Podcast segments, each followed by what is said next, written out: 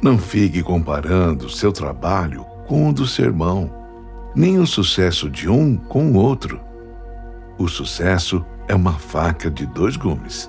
Pode ser que o sucesso do outro seja a lição que você já tem aprendido. Vai saber o quanto do sucesso dele vai custar se ele não souber como lidar com isso. Às vezes, o sucesso tem um preço muito alto e nem todos conseguem pagar.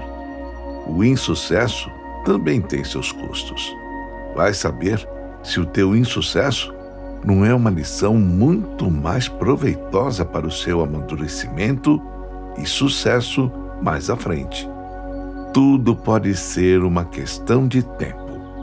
Faça a sua parte e deixe o mais importante nas mãos de Deus.